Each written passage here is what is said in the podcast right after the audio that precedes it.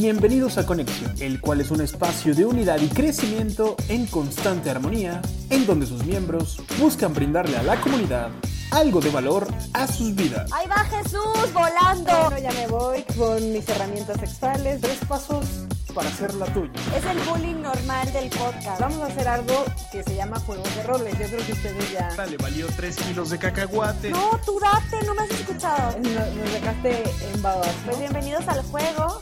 Sean bienvenidos y no se despeguen en esta aventura, porque es hora de hacer conexión. Reta tu mente. Activa tu cuerpo. Tengo que abrir a la experiencia. Por fin, ahora no voy a presentar este inicio de temporada como siempre lo hago, porque ya teníamos muchísimo tiempo de no grabar, pero no por eso voy a dejar de estar emocionado, porque llevamos un año en esta aventura y empezamos la temporada 5 al lado de mis compañeras de viaje, Mónica Salazar. Moni, te saludo con mucho gusto, buen provecho, ¿cómo te va? Me agarraste comiendo un poquitito los gajes de, de ser mamá, de la maternidad. Adri, ¿cómo estás? Eh, creo que mejor. No, yo, yo, yo me siento muy bien y muy contenta de empezar a grabar y volver a esta aventura siempre de la mano de ustedes dos. Y de todos y de todas ustedes que nos están acompañando, escuchando. ¿Se imaginaban que íbamos a llegar a un año? No, yo la neta, la neta no. Yo siempre se los he confesado, eh, se los he dicho. Jesús le daba dos meses al proyecto. Una grabación y bye. Sí, Juan y yo le dábamos dos meses al proyecto y de repente nos quedamos mirando y dijimos, ¿qué pasó aquí? ¿Qué pasó aquí? Las, las chicas ahí siguen. Entonces, pues bueno, mientras este proyecto y ustedes que nos están escuchando y ustedes, compañeras de viaje, crean en él, créanme que vamos a llegar lo más lejos que se pueda y vamos a platicar, vamos a darle con este tema. Eh, ahora, esta temporada va a ser de la Me ansiedad. encanta, por, perdón, perdón que interrumpa, perdón que interrumpa, pero es que me encanta cómo tu voz me lleva como a sentir que estoy en un, en un reality show, como cuando el tono que utilizas siento que vas a presentar como de ya aquí, en la casa Big Brother. Bueno, pues si quieres, si quieres eh, sentirte parte de la casa Conexión Brother, no sé, puede, ser, puede ser.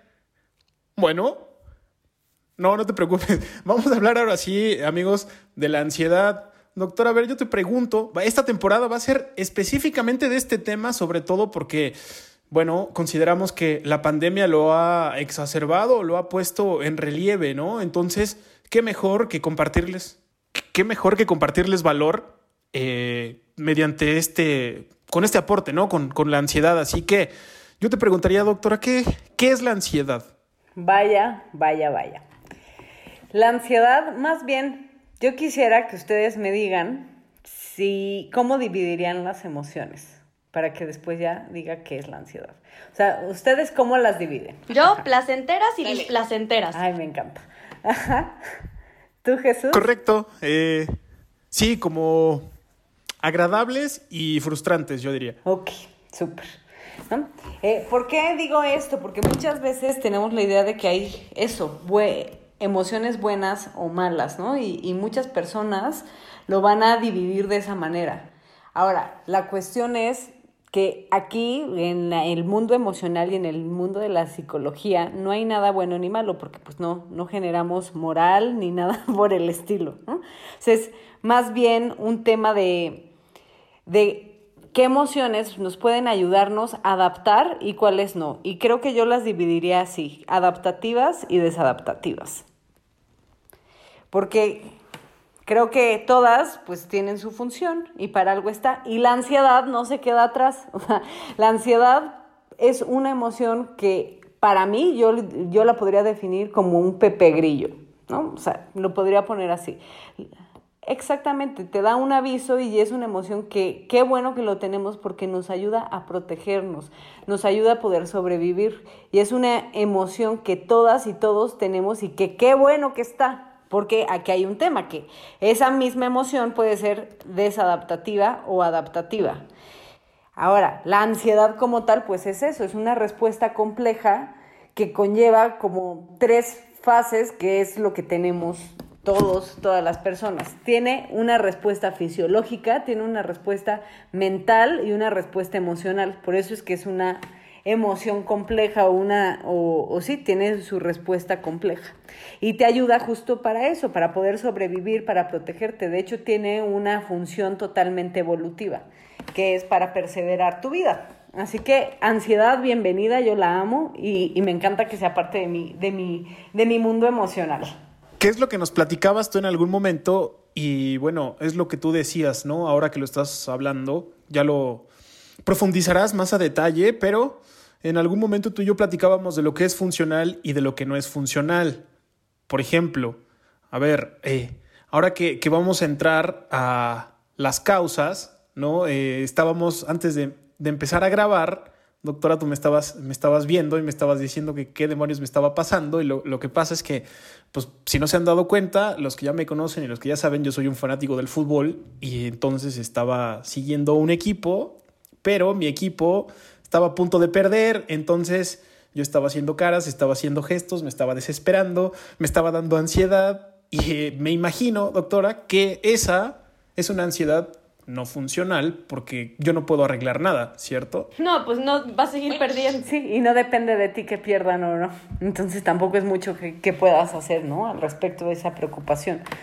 Claro que la respuesta se activa. Para que, digo, tomando el ejemplo de Dani, a lo mejor entender que esta parte, ¿no? Como a lo mejor un, una forma adaptativa de ver esa ansiedad en un ejemplo como el de Daniel, te funciona para no frustrarte cuando tu equipo pierda, sabiendo que no está en tu control y si no está en tu control que ganen y que pierda. Pues entonces lo dejas ir, influir.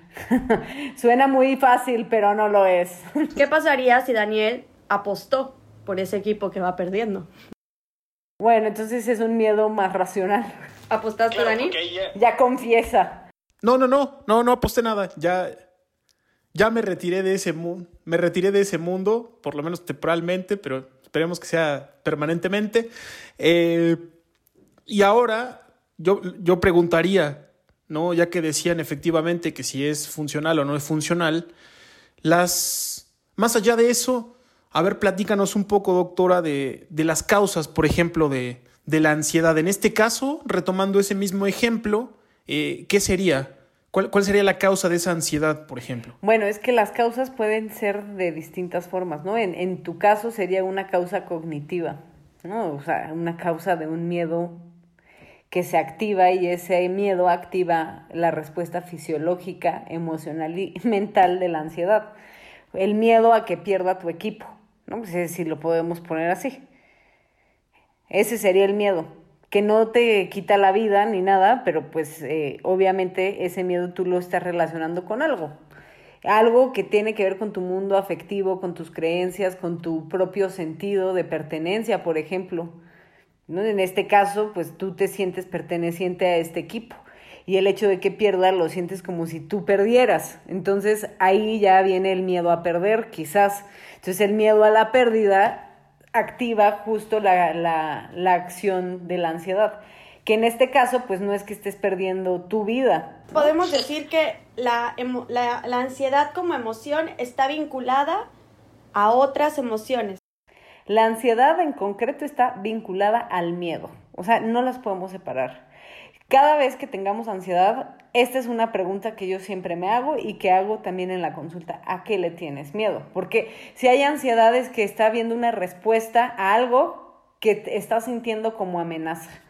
Y al momento de sentir una amenaza, pues lo, la emoción más lógica que se va a activar es la, la emoción del Es una emoción de supervivencia, entonces por lo tanto la ansiedad se vuelve una emoción, como decías tú, es una emoción alerta, que te alerta de que a lo mejor hay algo lo que tienes que atender porque estás interpretándolo como una amenaza a tu vida, de algún modo. Exacto. Por eso yo decía que es Pepe Grillo. O el Pac-Man, que, del que hablamos siempre también, ¿no? Puede ser igual el nombre que, que ustedes le quieran dar. Doctora, yo, yo preguntaría, porque tú decías, por ejemplo, que... Dices lo del Pac-Man y yo sigo, y yo nunca entiendo eso y nunca pregunto, pero ha llegado el momento. Sí, bueno, el Pac-Man es como, ya sabes, esa... Pues, a los que jugaron Pac-Man, de cómo iba comiendo, comiendo, bueno, pues es como de que está ese monstruo y se va comiendo en mi cabeza, sabes, así como que todas esas ideas que me dan como ansiedad. que me, que me provocan malestar o desesperación, ¿sabes? Que, que a lo mejor no son reales, como lo estábamos platicando ahorita, ¿no? ¿El Pac-Man o eres los fantasmitas culeros del Pac-Man? No, mira, los fantasmitas culeros serían la amenaza, ¿no? Entonces ahí viene la amenaza persiguiéndote. Y el Pac-Man tiene que ir corriendo. Pero las bolitas serían esos pensamientos que te ayudan a enfrentar el miedo, ¿no? Esas bolitas. eh, entonces al final, si el Pac-Man se come esas bolitas, no tienes los recursos para enfrentar al, al fantasmita. Por eso hablamos de, de un Pac-Man, eh, que al final te, te- se termina como invalidando toda la información o todos los recursos que tienes para poder enfrentar ese miedo. Y terminas, pues, huyendo todo el tiempo de los fantasmas y amenazas. Hoy fue, fue el momento perfecto para que te explicaran o te explicáramos lo, lo- lo del Pac-Man. Y ahora, pues bueno, me imagino que lo que tú decías, por ejemplo, de eh, este ansiedad por el partido y del equipo que pierde, etcétera, es cognitiva, pero después toda esa ansiedad se, se convierte en lo que tú también eh, mencionabas, ¿no? Fisiológica, emocional, es decir, eh, eso va de la mano, ¿no? no o sea, no se puede separar, ¿o sí? No, tú imagínate, viene la amenaza, miedo a la pérdida, ¿no? Que ya no los vas a poder ver en la Eurocopa. Entonces está el miedo. Se activa la reacción ansiosa y esa reacción ansiosa tiene tres formas. Físicamente tú la vas a empezar a sentir. Vamos a usar tu ejemplo. ¿Qué sientes? ¿No? O sea, y cuando estás ansioso por este miedo. ¿Te sudan las manos o se te acelera el corazón? ¿Qué, qué reacciones físicas estás sintiendo? Sí, empiezo a moverlas. Las manos sudadas es fisiológica. Esas son reacciones conductuales. Esas son conductas. El maldecir sería emocional o conductual. ¿Qué sería? Exactamente, el maldecir es conductual. ¿Ves? Sí, súper. ¿Y el orgánico cuál sería? Esas son las reacciones físicas, cognitivas y emocionales, ¿no? Obviamente cada pensamiento va activando distintas emociones. Carajo, siempre pierden, por ejemplo, si viene ese, ese pensamiento, seguramente va a generar eh, desesperación o eh, enojo, molestia, ya se van, o sea, ya no nada más es el miedo, se van juntando otras emociones que, que activan a nivel emocional. Pero cuando nos referimos a la parte orgánica es que ah, tú generes un trastorno de ansiedad por algún por alguna cuestión orgánica, como por ejemplo que tengas un desbalance a nivel de neurotransmisores a nivel cerebral que hace que te genere esa respuesta de ansiedad, no porque tengas un miedo en específico, pero sí por un desbalance de neurotransmisores. Ah, ok. O sea que el ejemplo del, del partido, bueno, en, en ese ejemplo, este, digamos, ansiedad orgánica queda fuera, ¿no? Porque va más allá, es más profunda. Bueno, tendríamos que ver si esto te pasa en muchas cosas, ¿no? Porque por lo general muchos trastornos de ansiedad, cuando ya están en altos niveles, ya tienen una afección también orgánica. ¿Qué fue antes huevo o gallina? Ni lo preguntes porque ya lo hemos dicho mil veces. Pudo haber sido uno como pudo haber sido el otro o la, o la unión de estos que hacen que se genere este trastorno. Oh, ok.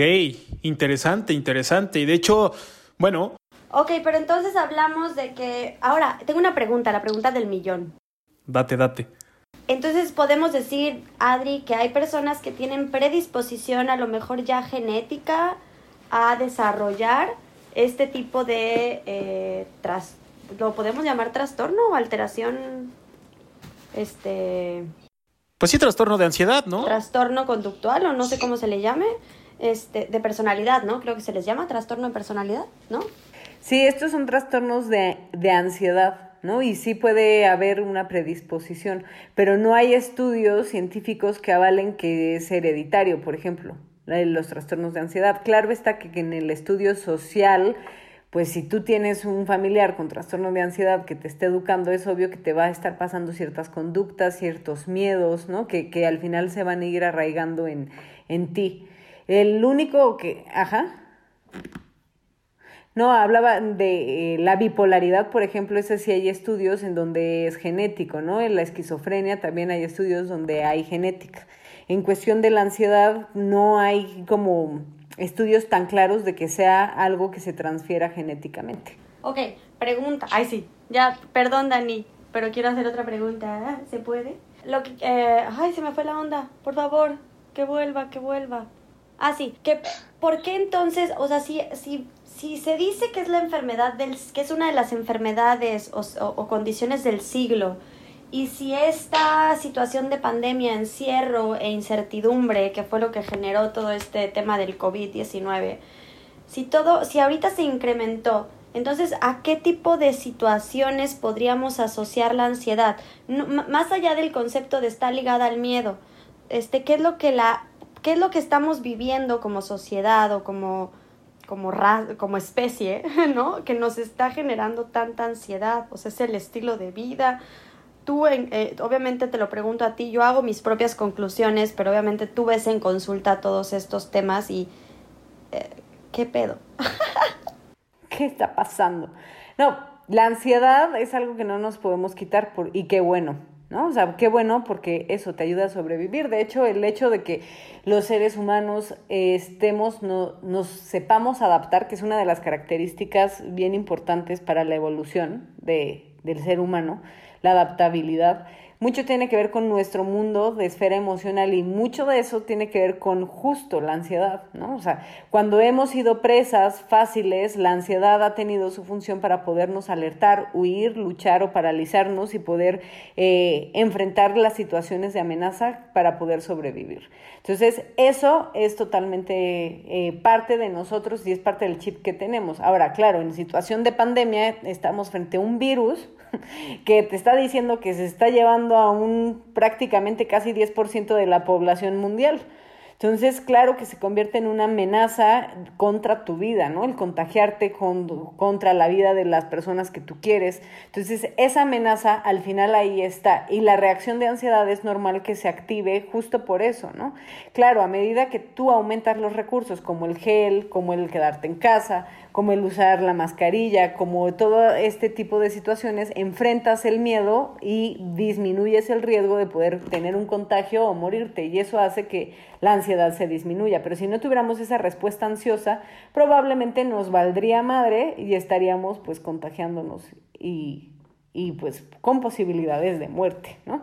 Eso, justo eso digo ahorita en la situación de pandemia. La cuestión es que cómo interpretamos o cómo nos hemos acostumbrado a interpretar. Y esto tiene mucho que ver con nuestra crianza, ¿no? Por ejemplo, si tuvimos una crianza sobreprotectora en donde nos dijeron que el mundo es malo, que el mundo te va a dañar, que el mundo es agresivo, que te tienes que cuidar, pues obviamente mi interpretación del mundo va a ser como un mundo amenazante. Y eso es como un cultivo súper importante para tener ansiedad. Entonces, el hecho de que yo me equivoque en el trabajo con algo, yo ya siento que me van a correr porque el mundo es amenazante y van a ver mi error como un error garrafal que yo ya me imaginé, bueno, viviendo debajo del puente porque ya no tuve cómo pagar ni la casa ni nada.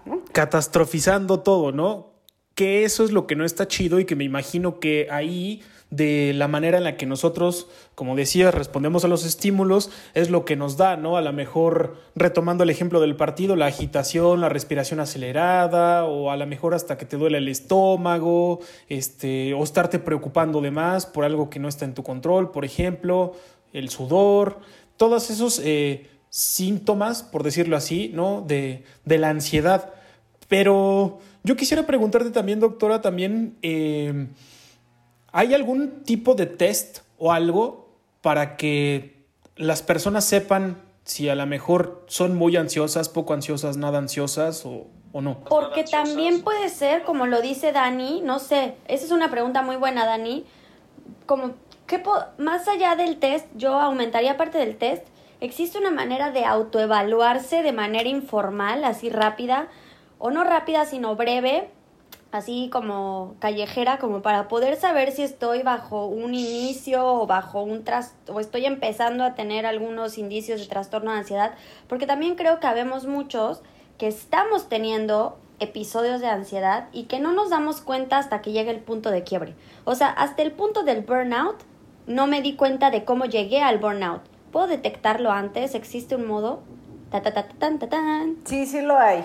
¿No? Esto en cuestión de las emociones cuando pueden ser desadaptativas, Sí, eso, ese es el tratamiento, ¿no? Pero para identificarte, quizás es ver la duración de la ansiedad. O sea, si llevas mucho tiempo con esa sensación, con esa emoción, es un tema. La intensidad, si es muy fuerte durante todo el tiempo. La frecuencia con la que estás con esa emoción y ver cómo está el contexto. O sea, es un contexto en donde esta, este miedo es racional o no es racional, ¿no? sé sería como parte de los indicadores. Ahora, obviamente, si no hay peligro, pero yo estoy percibiendo como algo potencialmente peligroso, pero en realidad no es peligroso, y ahí eh, podemos empezar a, ver que tienes un tema con la ansiedad. Es decir, eh, lo que, por ejemplo, el virus, este COVID, si yo tengo todas las precauciones y demás, entonces yo siento que ya estoy contagiada, pero ni siquiera he salido de mi casa y tengo la mascarilla y uso el gel y esto, pero yo ya siento que tengo, o sea, que tengo el virus y que ya contagié a todos mis familiares, pues probablemente ahí está viendo algo, ¿no? Porque algo que es poco probable, peligroso, yo ya lo estoy haciendo como si fuera un hecho y está siendo peligroso. O cuando tú estás pensando en el último tema, ¿no? Como lo, lo decía hace rato, yo ya estoy pensando que ya ni casa voy a tener, me van a embarcar todo, cuando nada más cometí un error en el trabajo. Entonces también eso, es, es como poder detectar. Siendo muy fatalista, si estoy llegando, siempre estoy en el, en el rango extremista de todo lo negativo, probablemente estoy bajo una, o sea, estoy manejando con ansiedad mi vida.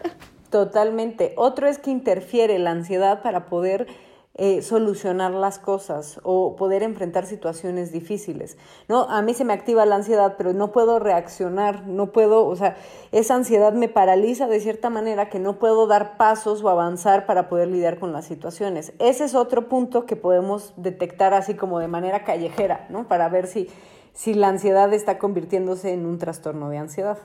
El famoso parálisis por análisis. Exactamente. Quieres hacer un montón de cosas, pero vienen miles de miedos alrededor y entonces esos miedos no te permiten actuar. Entonces ahí sí, totalmente. Otra puede ser como, eh, sí, parálisis por análisis. Otro es que se presente por un periodo de tiempo extenso, ¿no? O sea, no nada más es en el momento que está sucediendo algo que es amenazante sino que ya sucedió, pero yo ya llevo todo el día con esa sensación de ansiedad cuando ya ni siquiera está el estímulo que pudo haber sido amenazante. No igual y yo escucho un pa y yo puedo imaginar, madres, es un balazo, ¿no? Igual y no lo es. Y ya, y ya desde ahí empieza a ver cuál es la interpretación que yo estoy teniendo y ahí ya puede ser ansiedad. Pero supongamos, ya pasa el ruido y ya está. Ahora, si yo toda la noche y todo el día y al día siguiente continúo con va a haber balazos, va a haber esto, lo otro, pues entonces ya también. Y entonces, bueno, regresando a ese, a ese punto, para ir también cerrando este, esta introducción de la ansiedad, ¿cómo, cómo se puede, ya nos, ya nos dijiste eso, ¿no? De cómo nos podemos autoevaluar, por decirlo así, pero hay algo más científico que me diga, ah, tú, digamos, no sé, estoy hablando de desconocimiento. Ansioso. Ajá, del 0 al 10 tú tienes un 5, del 0 al 10 tú tienes un 7 o no. ¿Existe eso? No, no sé, güey. Existe. Ay, sí existe. Sí, no el del 10.8, pero sí existen escalas eh, validadas científicamente para poder medir si tienes un trastorno de ansiedad o no. Ahora, hay desde autorregistros en donde tú puedes ir detectando qué situaciones te generan más ansiedad y ya es una como autoevaluación subjetiva y la otra son escalas, por ejemplo, el BDA, así se llama, BDA de, de Beck, es un inventario de Beck para la ansiedad en donde te va marcando los síntomas más comunes y tú tienes que ir señalando si, si tienes unos de esos. Exacto. Otra es la escala de Hamilton de la ansiedad. Ese es otro instrumento que utilizamos en psicoterapia para poder detectar ansiedad. Les dije los dos más comunes, pero claro que en la bibliografía científica hay muchísimos. Oigan, no, yo, yo quiero hacer aquí un punto y aparte, este, bueno, un punto y un entre paréntesis para pedir disculpas. Me río de esta situación, hago chistes, no porque me burle de las personas que están sufriendo, que padecen una situación de ansiedad o un trastorno de ansiedad me río porque yo soy una persona que sufre de ansiedad, entonces es una forma cómica, tengo que comi ¿cómo se le dice? Como que ponerle un poco de comedia para no llorarlo, ¿me explico? Uno aprende a convivir con sus demonios de manera diferente. Claro, hasta incluso puede ser una respuesta conductual de la ansiedad. El reírte, ¿no? chistes de todo. Sí, sí, sí, eso igual ya lo platicábamos también en sesiones, ¿no? De por qué te ríes o si estás evitando o si esa risa es de nervio. Eh, hay, hay muchas maneras en las que los humanos canalizamos nuestra ansiedad y como platicábamos al inicio de este episodio, no siempre es la más funcional o no siempre es la que nos deja, nos deja algo.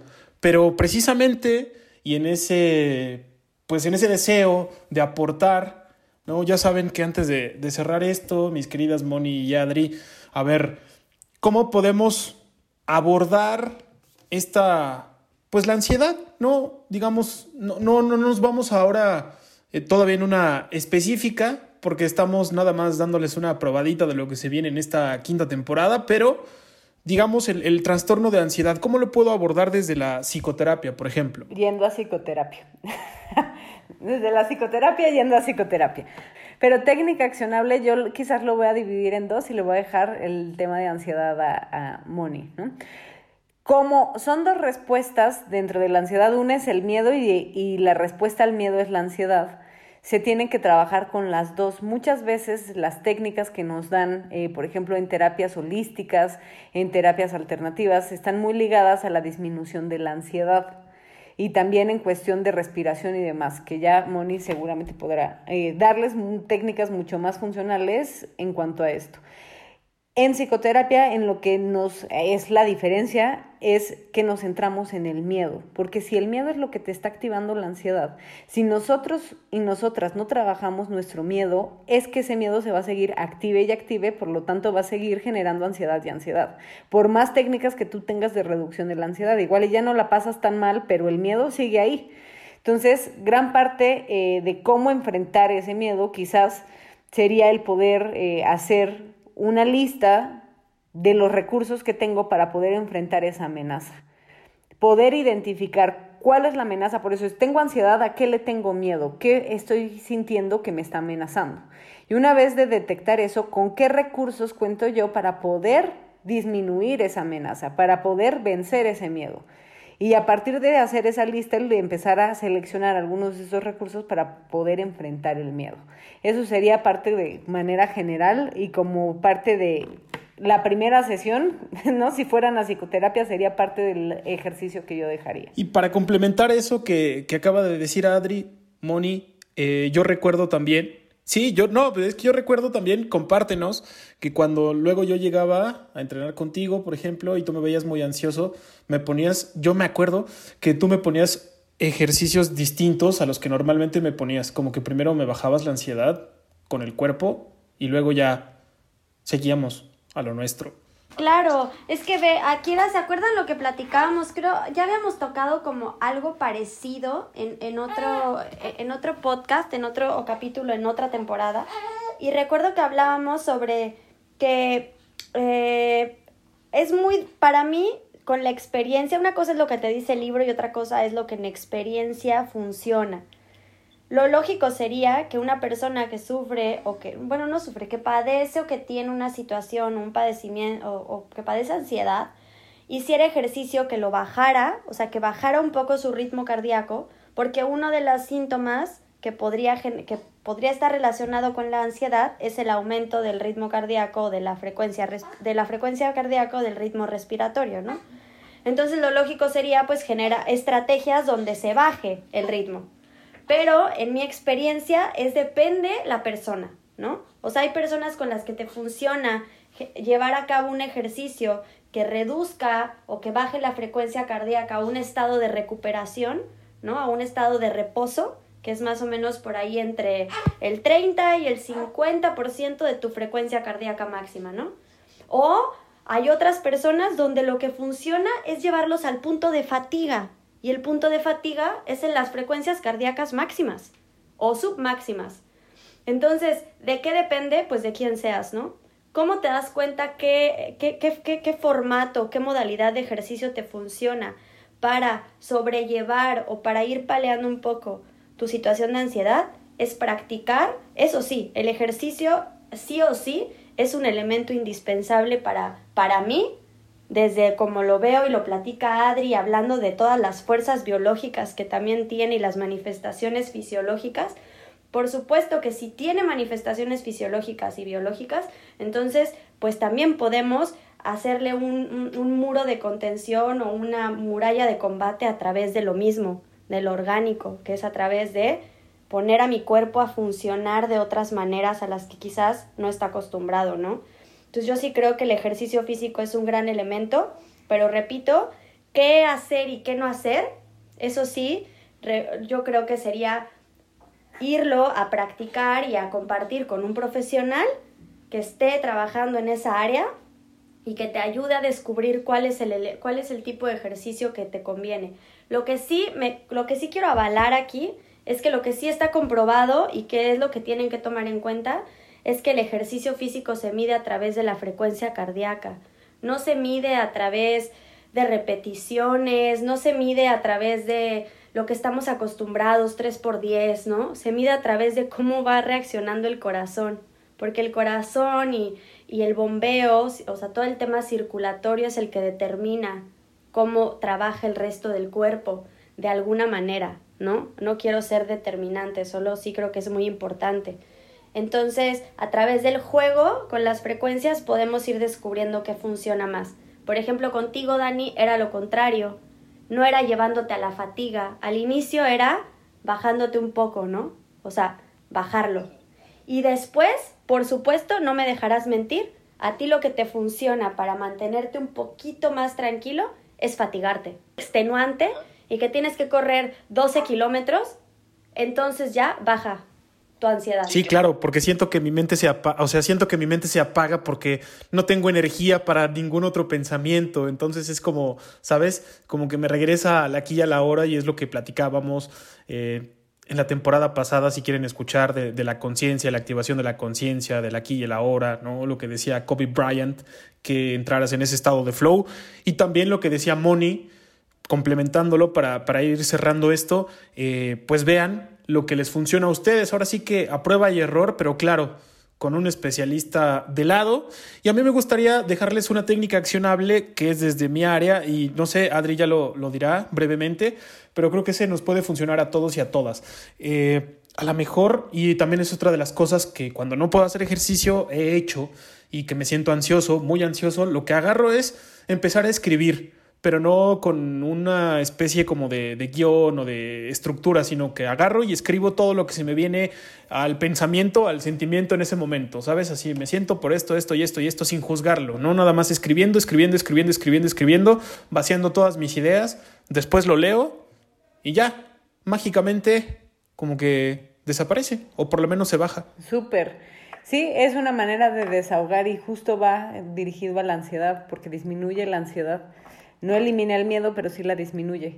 Yo ahí, Jesús intenta hacerlo así, después de haber escrito, agarras el papel, lo rompes en pedacitos y lo tiras a la basura, como para deshacerte de tus propios pensamientos. Bueno, pues ahí está entonces la, la complementación de esta técnica, amigos de conexión. Rápido, rápido, algo más, Daniel, ahorita se me vino a la mente mientras los escuchaba hablar y hablaba, o sea, yo quería como ponerlo en, también en un... En un en algo como bien palpable y bien terrestre, así bien simple, el ejercicio te permite estar en el momento presente.